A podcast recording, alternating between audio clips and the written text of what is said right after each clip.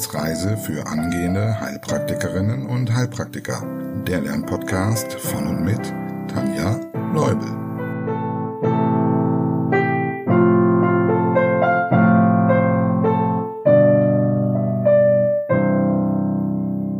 Hallo und herzlich willkommen zu Folge 49.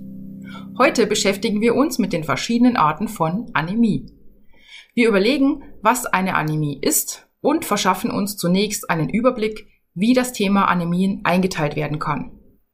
Dann schauen wir allgemeine Anämiesymptome an, die also bei jeder Art von Anämie vorkommen können. Und als letztes lernen wir etwas über die Eisenmangelanämie, um dann in der nächsten Folge die restlichen wichtigen Anämieformen detaillierter zu besprechen. Ich hoffe, es gibt nicht zu viel Nebengeräusche, aber ich produziere diese Folge gerade bei, ich weiß nicht, 37 Grad. Und ich will nicht den Ventilator ausmachen. Ich hoffe, du hast Verständnis dafür. Ich denke, dann wird der Computer auch abschmieren. Okay, zunächst ein Hinweis in eigener Sache. Wenn du noch viele Folgen des Podcasts hören möchtest, dann setze doch gern ein Zeichen und unterstütze mich durch eine Mitgliedschaft bei Steady. Mein Ziel dieser Eigenwerbung ist es, die Produktionskosten zu erwirtschaften, damit ich noch viele weitere Folgen produzieren kann. Schau also einfach mal bei Steady unter Wissensreise, vielleicht findest du ein passendes Paket. Mit einer Mitgliedschaft kannst du einmal pro Monat an unserem Online-Treffen teilnehmen und deine Fragen stellen. Und das nächste Treffen ist urlaubsbedingt etwas vorgezogen, also aufgepasst, wir treffen uns am Montag, 25. Juli, 18 Uhr. Sobald du bei Steady beigetreten bist, bekommst du eine Einladung von mir.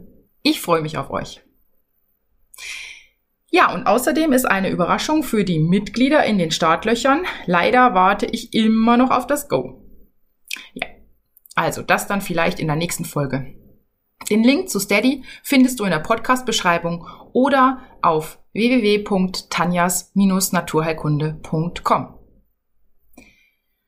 Gut, wir beginnen mit einer Definition zum Thema Anämie. Was ist eine Anämie?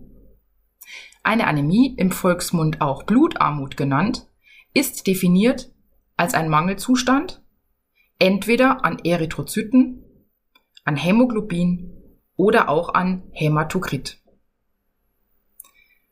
Und das ist jetzt eine gute Gelegenheit zur Wiederholung.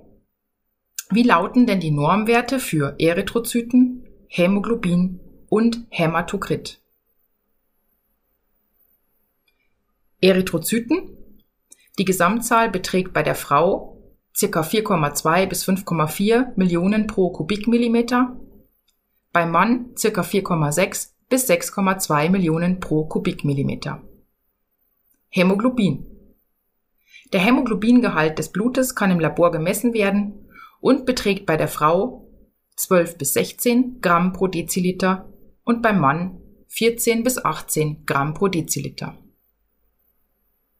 Der Hämatokrit beträgt durchschnittlich ca. 45 Prozent, bei Frauen zwischen 37 und 47 Prozent, bei Männern zwischen 40 und 54 Prozent. Man kann die Anämie nach verschiedenen Kriterien einteilen. Wenn wir uns anschauen, wieso es überhaupt zu einer Anämie kommt, haben wir die erste Kategorie für die Einteilung schon gefunden, nämlich die Einteilung nach der Ursache. Grundsätzlich muss für eine normal ablaufende Erythropoese die Niere ordentlich funktionieren, das Knochenmark gesund sein und die benötigten Baustoffe und Vitamine wie Eisen, B12 und Folsäure vorhanden sein. Und bei einem eventuellen Blutverlust muss dieser natürlich möglichst schnell wieder kompensiert werden. Damit sind wir bei der ersten Einteilungskategorie der Verlustanämie. Verlustanämien können entstehen durch akute oder chronische Blutungen. Und hierbei ist vor allem wichtig, dass der Ursache der Anämie immer detektivisch auf den Grund gegangen wird. Es könnte sich zum Beispiel um Sickerblutungen im Verdauungstrakt handeln, bedingt durch Geschwüre oder Darmentzündungen oder andere Sachen, die sich eventuell nur in den Anämiesymptomen zeigen und nur so erkannt werden. Außerdem kann eine Verlustanämie durch einen frühzeitigen Abbau entstehen. Und hierzu zählt die hämolytische Anämie und eine erhöhte Milztätigkeit. Eine hämolytische Anämie, zum Beispiel aufgrund der Form der Erythrozyten, kann also dazu führen, dass die Erythrozyten früher als üblich abgebaut werden. Sie werden also keine 120 Tage alt. Das findet man zum Beispiel bei der Kugelzellanämie oder bei der Sichelzellanämie, aber auch bei der Thalassämie. Aber diese schauen wir uns dann gezielt nochmal an. Die erhöhte Milztätigkeit nennt man Hypersplenismus. Wenn die Milz also aus irgendeinem Grund, zum Beispiel aufgrund einer Infektion, mehr arbeitet als sonst, sich eventuell sogar vergrößert, dann baut sie auch mehr Blutzellen ab.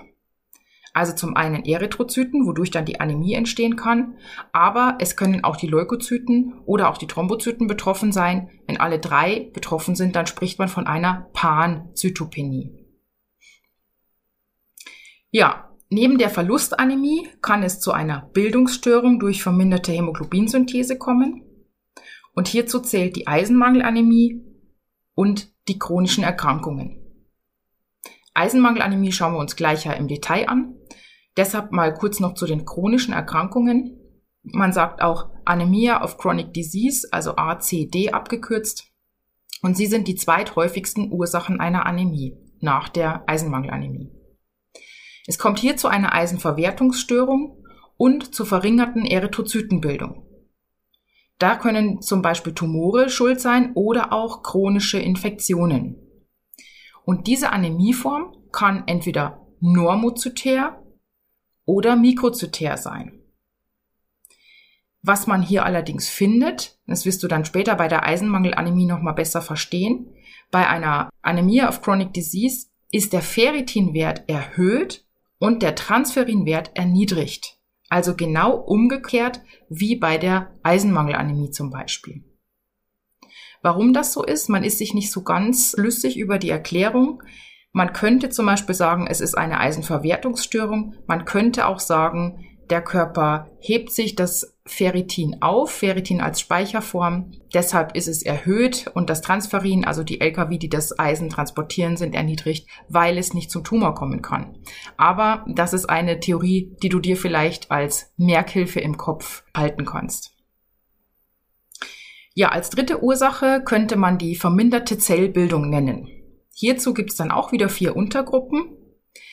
Die Megaloblastere Anämie, die aplastische Anämie, die Verdrängung der normalen Erythropoese und die renale Anämie.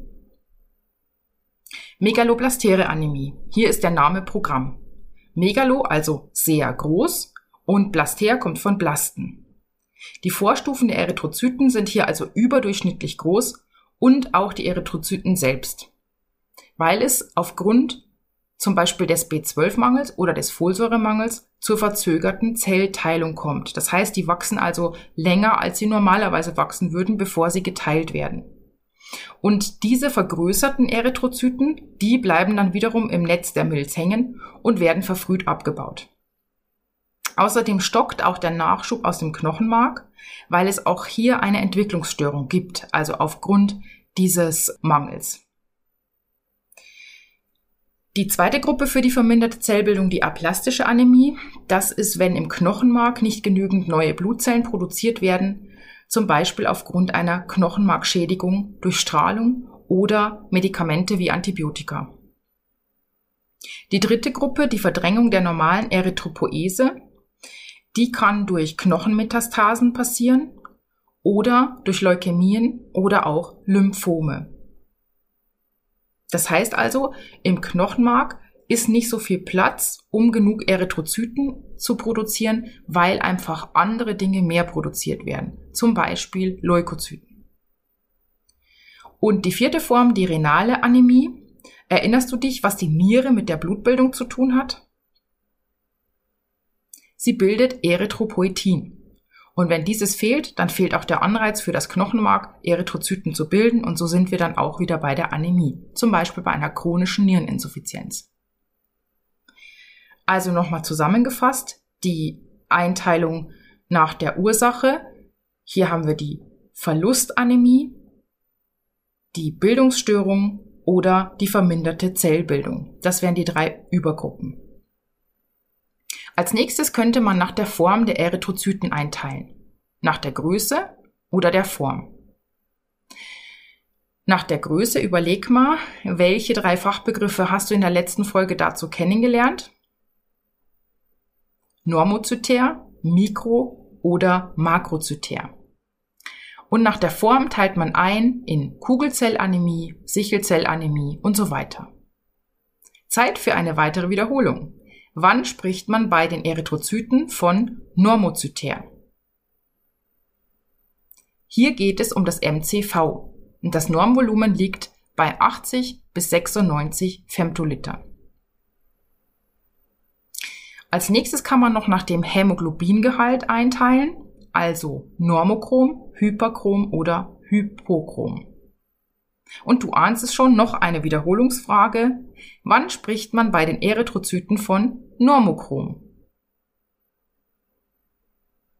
Hier geht es um das MCH, dessen Normbereich zwischen 28 und 32 Pikogramm liegt. Letzte Einteilung nach dem Verlauf, nämlich in akut und chronisch. Das kennen wir schon von vielen anderen Erkrankungen. Akut kann es zur Anämie kommen durch innere und äußere Blutungen. Chronische Anämien sind viel häufiger, denn alle anderen Ursachen fallen unter eine chronische Anämie. Ja, jetzt kann man natürlich bei diesen ganzen Einteilungen nicht von Schwarz-Weiß sprechen, sondern die Formen und die Einteilungen überschneiden sich. Ich finde es aber sehr hilfreich, für sich eine gute Struktur im Kopf zu haben, denn Anämie ist ein beliebtes Prüfungsthema auch für die mündliche Prüfung. Und wenn du da keinen Fahrplan hast, dann könnte es sein, dass du vom Hölzchen aufs Stöckchen kommst oder in Normaldeutsch, du schwafelst rum und die Prüfer werden ungeduldig. Gut, dann schauen wir uns mal an, welche allgemeinen Anämiesymptome bei jeder dieser verschiedenen Anämien auftreten können. Das Hauptproblem ist ja, dass es zur Sauerstoffunterversorgung kommt. Das zeigt sich zum einen in einer Haut- bzw. Schleimhautblässe. Das beurteilt man vor allem, indem man die Bindehauttaschen der Augen betrachtet. Denn eine Hautblässe kann viele andere Ursachen haben, zum Beispiel konstitutionell bedingt sein.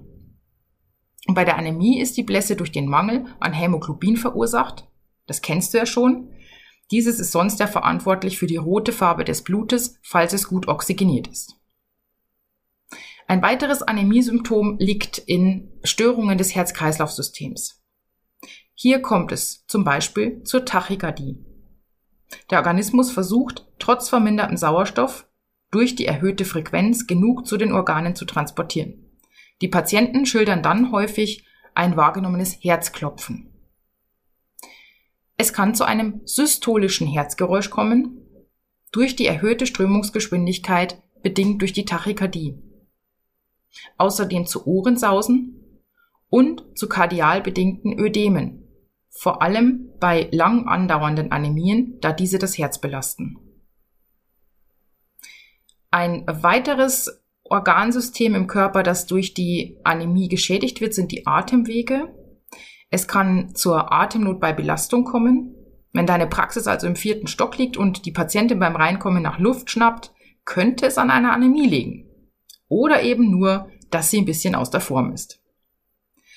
Und wenn die zentrale Sauerstoff Versorgung nicht mehr richtig funktioniert, dann könnte es zur Hyperventilation kommen.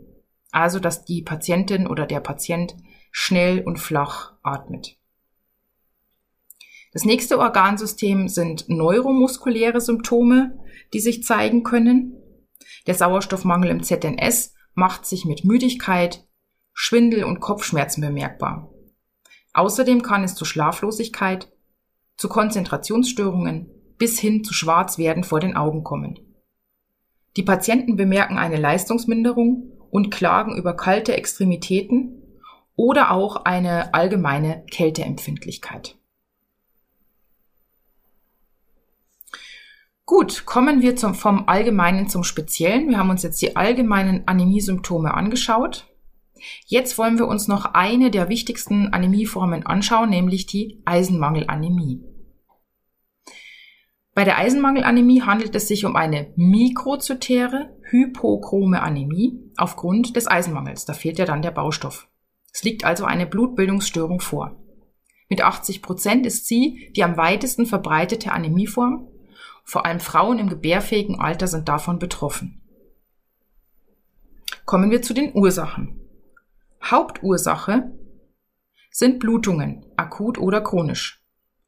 Zum Beispiel durch Magen-Darm-Geschwüre, Zwerchfellhernien, Hämorrhoiden, Krebserkrankungen oder eine verstärkte Regelblutung, was wiederum das Frauenthema betrifft. Es kann auch eine mangelhafte Zufuhr vorliegen, beispielsweise bei Menschen, die sich vegetarisch oder vegan ernähren.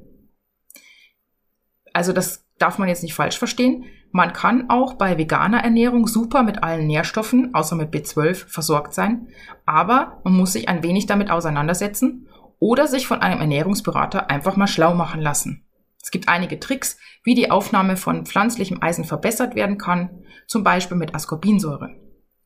Übrigens, falls du Bedarf hast, melde dich gern bei mir. Ich bin nämlich vegane Ernährungsberaterin, aber das nur am Rande. Der nächste Punkt ist eine verminderte Eisenaufnahme. Eisenmangel kann aufgrund einer Malabsorption entstehen, zum Beispiel, wenn wir nicht genügend Magensäure haben. Denn Magensäure brauchen wir, um Proteine zu denaturieren und Eisenione sind meistens an Nahrungsproteine gebunden. Zum anderen muss der Darm intakt sein, um das Eisen auch richtig aufnehmen zu können.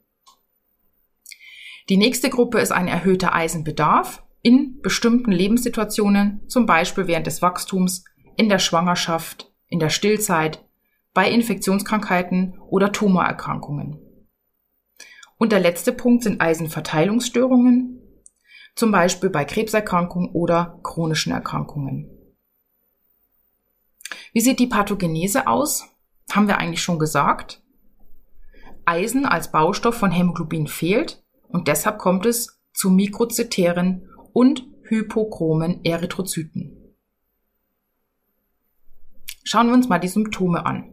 Zusätzlich zu den allgemeinen Anämiesymptomen, die wir vorhin ja schon aufgezählt haben, kommt es bei der Eisenmangelanämie vor allem zu Symptomen an Haut, Schleimhaut und Hautanhangsgebilden.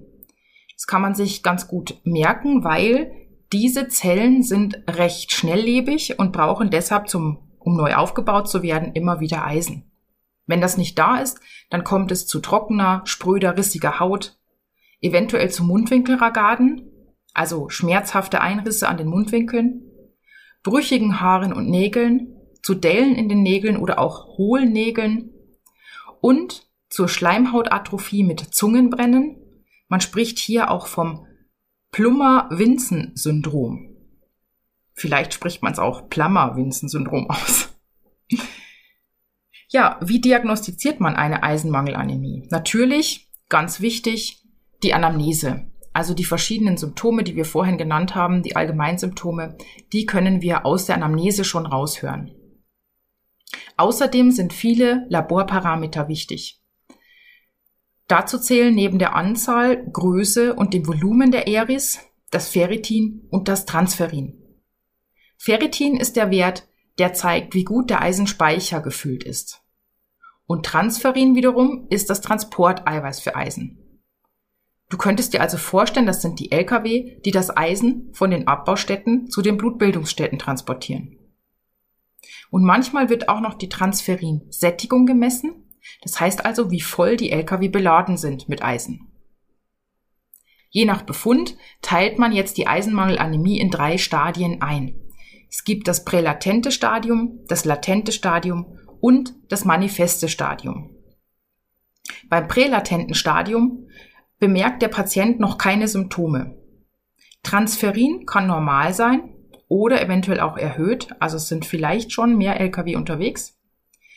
Ferritin ist erniedrigt, also der Speicher ist schon etwas angeknabbert.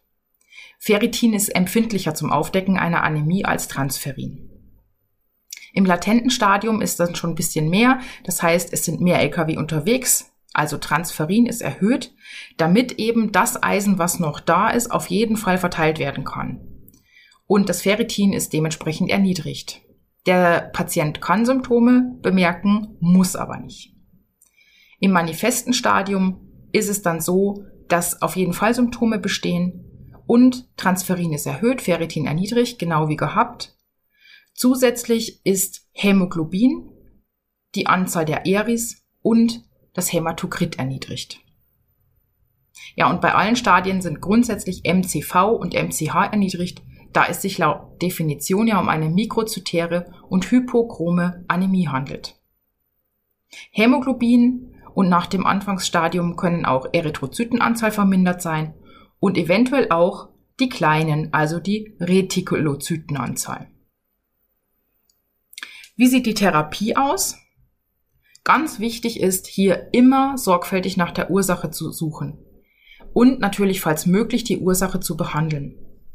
Denn gerade die Gefahr von Blutungen, Geschwüre, die man vielleicht so nicht erkennt oder auch Tumore könnten aufgedeckt werden und so eben frühzeitig behandelt werden. Und die Therapie der Eisenmangelsituation besteht in der Substitution von Eisen. Diese erfolgt auf jeden Fall so lange, bis sich die Blutwerte normalisiert haben und dann noch weitere sechs Wochen, damit auch die Speicher aufgefüllt werden. Es kann dann oral zweiwertiges Eisen verabreicht werden in Kombination mit Vitamin C zur besseren Aufnahme. Und wenn du eine solche Therapie verordnen solltest, dann können folgende Hinweise für die Patienten auf jeden Fall auch noch hilfreich sein. Die Einnahme sollte am besten zwischen den Mahlzeiten erfolgen, damit genügend Abstand zu Koffein, Kalzium und so weiter bleibt. Also die beeinflussen sich gegenseitig. Die erschweren also die Aufnahme des Eisens. Dann solltest du deinem Patienten sagen, dass es zur Obstipation kommen kann oder auch zur Übelkeit. Und eventuell, je nachdem, wie schwerwiegend die Symptome sind, sollte man dann noch mal ein anderes Produkt ausprobieren. Es gibt da so einen äh, pflanzlichen Saft. Ich weiß nicht, ob man das nennen darf, aber da habe ich ganz gute Erfahrungen damit gemacht. Es dauert vielleicht ein bisschen länger, bis man aufgefüllt hat, aber es ist verträglicher. Ja, und man könnte dem Patienten noch sagen, dass es bei der Eisensubstitution normal ist, wenn der Stuhl dunkel gefärbt ist, also so, dass er nicht irgendwie erschrickt, wenn er das sieht. Parenteral Eisen zu geben ist nicht so sehr empfohlen. Also es gibt mögliche schwere Nebenwirkungen. Deshalb sollte man nur bei Aufnahmestörungen oder bei starken Nebenwirkungen der oralen Therapie, wie zum Beispiel einer Geschwürbildung, zur parenteralen Gabe greifen. Ja, ich denke, das ist für diesen heißen Sommertag genug. Und das ist auch mein Stichwort, denn die Wissensreise und damit auch ich verabschiedet sich in die Sommerurlaubspause für circa drei Wochen. Vielleicht gibt es auch schon früher die nächste Folge mit den weiteren Animien mal sehen, wie viel Arbeit im Urlaub drin ist. Und für die Coaches oder die, die jetzt mit der Prüfungsvorbereitung anfangen und sich von mir begleiten lassen möchten, ich bin trotzdem für euch da, keine Sorge. Denn der Prüfungstermin steht und den können wir nicht verschieben. Auch nicht, weil Urlaubszeit ist. Also, meldet euch gerne, wir finden einen Termin. Habt schöne Sommerwochen, schreibt mir gerne und tretet am liebsten der Wissensreise bei Steady bei, damit es noch viele weitere Folgen geben kann. Und denkt an Montag, 25. Juli, 18 Uhr, dann haben wir unser nächstes Treffen. Ich freue mich auf eure Fragen. Bis bald. Tschüss.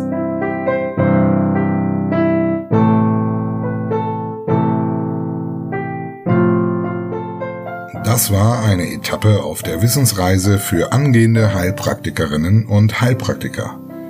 Der Lernpodcast von und mit Tanja Leubel.